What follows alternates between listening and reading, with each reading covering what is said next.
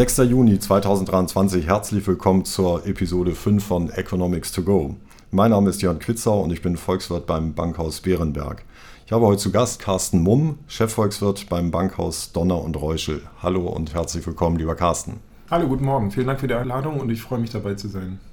Sehr schön. Carsten, was umtreibt dich denn gerade? Was ist im Moment das Thema, mit dem du dich beschäftigst?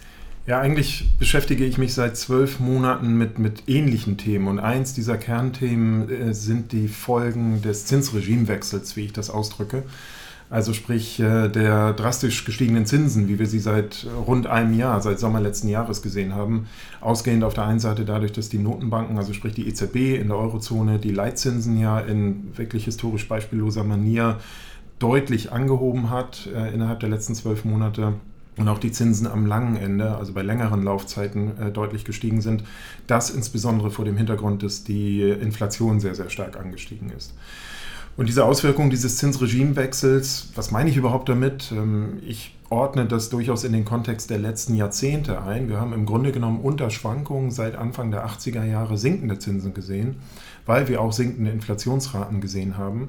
Und mit diesem Zinsanstieg der letzten zwölf Monate ist dieses Regime eben beendet worden. Und der Tiefpunkt waren in meinen Augen Null- und Negativzinsen der letzten drei, vier, fünf Jahre. Und ich glaube, dass wir diesen Punkt nicht wiedersehen werden. Und was jetzt eben folgt, ist an den Kapitalmärkten, dass sich im Grunde genommen die Preisniveaus aller Assetklassen an dieses neue, wieder positive nominale Zinsniveau anpassen müssen. Gut, das heißt also, der Immobilienmarkt ist natürlich besonders stark betroffen. Das merken ja auch alle. Also jeder, der ein Haus besitzt, äh, überlegt sich natürlich, wann ist die Anschlussfinanzierung nötig. Nun ist äh, das Zinsthema natürlich nicht das einzige Thema. Was äh, wirkt denn noch auf den Immobilienmarkt ein? Ja, auf den Immobilienmarkt wirken natürlich seit Jahren auch schon ganz viele andere Aspekte ein, die auch auf, der Realwir auf die Realwirtschaft eingewirkt haben. Das sind vor allen Dingen steigende Materialkosten oder überhaupt steigende Baukosten vor dem Hintergrund, dass wir in den letzten Jahren Lieferengpässe hatten, dass eben Energie- und Rohstoffpreise deutlich angestiegen sind. Und äh, das konnte man an den Immobilienmärkten bisher immer noch ganz gut kompensieren, dadurch, dass eben die Zinsen auf Null- und Negativniveaus waren und man in dieser Phase einfach als ähm, Häuslebauer beispielsweise oder als jemand, der sich ein Eigenheim finanziert oder der auch unter Investmentgesichtspunkten baut, äh, über diese niedrigen Zinsen eben diesen hohen Kostenanteil mit ähm, refinanzieren konnte. Also man konnte relativ hoch tilgen, hat dann relativ geringen Zins bezahlt und dadurch konnte das immer noch ganz gut ähm, gemanagt werden. Hinzu kam natürlich, dass die Preise sehr, sehr stark angestiegen sind.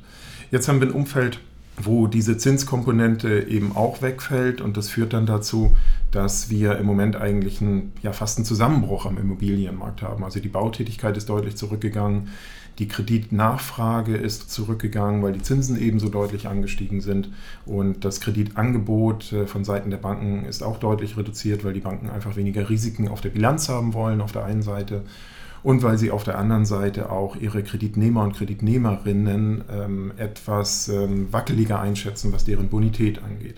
Also insofern haben wir eigentlich im Moment den, den perfekten Sturm am Immobilienmarkt. Und es drückt sich auch dadurch aus, dass eben die Neubauanträge deutlich zurückgekommen sind, dass mhm. die Anzahl der Stornierungen gerade im Hochbau deutlich gestiegen sind auf äh, bis zu 18 Prozent mittlerweile. Und ja, wir dadurch eigentlich im Grunde genommen diesen Stillstand haben. Mhm. Du hast jetzt gesagt, äh, der perfekte Sturm und äh, Rückgänge bei, bei den äh, Neubauten. Was ist mit dem Bestand? Also was, was würdest du insgesamt für den Immobilienmarkt sagen? Platzt da eine Blase oder wie ist so deine, dein Blick auf die Zukunft? Ja, das ist natürlich eine der Kernfragen, die uns auch beschäftigt. Zunächst einmal würde ich sagen, das, was bei den liquiden Assets, also alles das, was börsengehandelt ist, Aktien, Anleihen vor allen Dingen, im letzten Jahr schon stattgefunden hat, nämlich die Anpassung der Preisniveaus, die bei Normalzinsen, bei positiven Normalzinsen, wenn wir die in den letzten Jahren gehabt hätten, hätten diese Preisniveaus diese Höhen gar nicht erklommen, die sie eben hatten. Und das heißt also, diese Anpassung der Preise an das neue, wieder positive Nominalzinsniveau hat bei den liquiden Assets im letzten Jahr stattgefunden. Bei den illiquiden Assets findet es zurzeit gerade statt. Und wie der Name schon sagt, es ist illiquide, es wird eben nicht börsentäglich gehandelt. Da dauert dieser Prozess einfach etwas länger, einige Monate äh, beziehungsweise möglicherweise einige Jahre. Also was hier stattfinden muss, ist, dass ähm, ein neues Gleichgewichtspreisniveau gefunden wird. Ähm, für mich stellt sich die Situation dar, das höre ich aus der Immobilienwirtschaft, dass im Grunde genommen Verkäufer zurzeit ganz gern noch den Preis hätten von vor 12 oder 18 Monaten. Mhm. Der wird natürlich nicht mehr gezahlt von Käuferseite.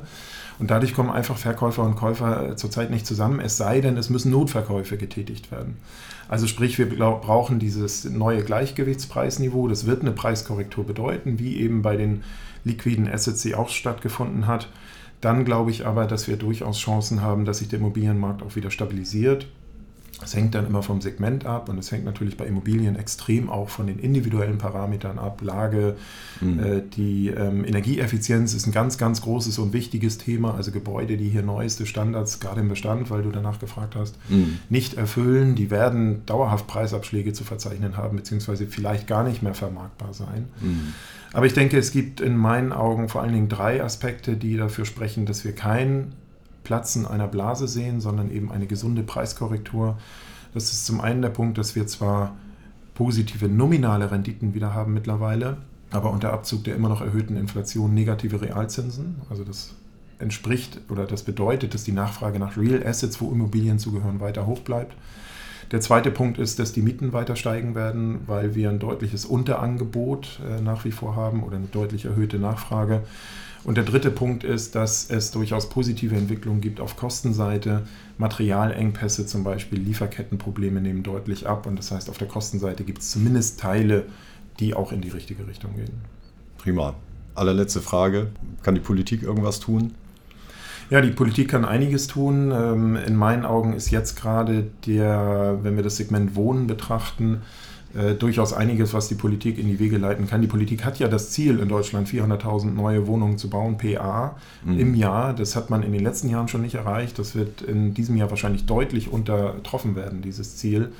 Und was die Politik hier machen kann, ist, äh, dass sie vor allen Dingen ähm, natürlich Bauen finanziell unterstützt, für Familien zum Beispiel, dass sie auch Flächen ausweist, äh, wo gebaut werden kann. Und der größte Knackpunkt ist in meinen Augen, dass die Politik sich überlegt, ob wir auflagentechnisch so aufgestellt sind, dass wir Bauen unterstützen. Ich glaube nämlich, hier wird Bauen verhindert, weil äh, ja. tatsächlich hier einfach die Auflagen in Deutschland sehr, sehr hoch, sehr extrem sind und dann eben dadurch auch Bauen sehr stark verteuern. Vielen Dank, Carsten. Es war sehr schön prägnant und auf den Punkt. Dankeschön nochmal. Sehr gern. So, und zum Abschluss noch der Hinweis, dies ist ein Podcast mit volkswirtschaftlicher Ausrichtung. Es handelt sich also um keine Anlageberatung, keine Anlageempfehlung oder ähnliches.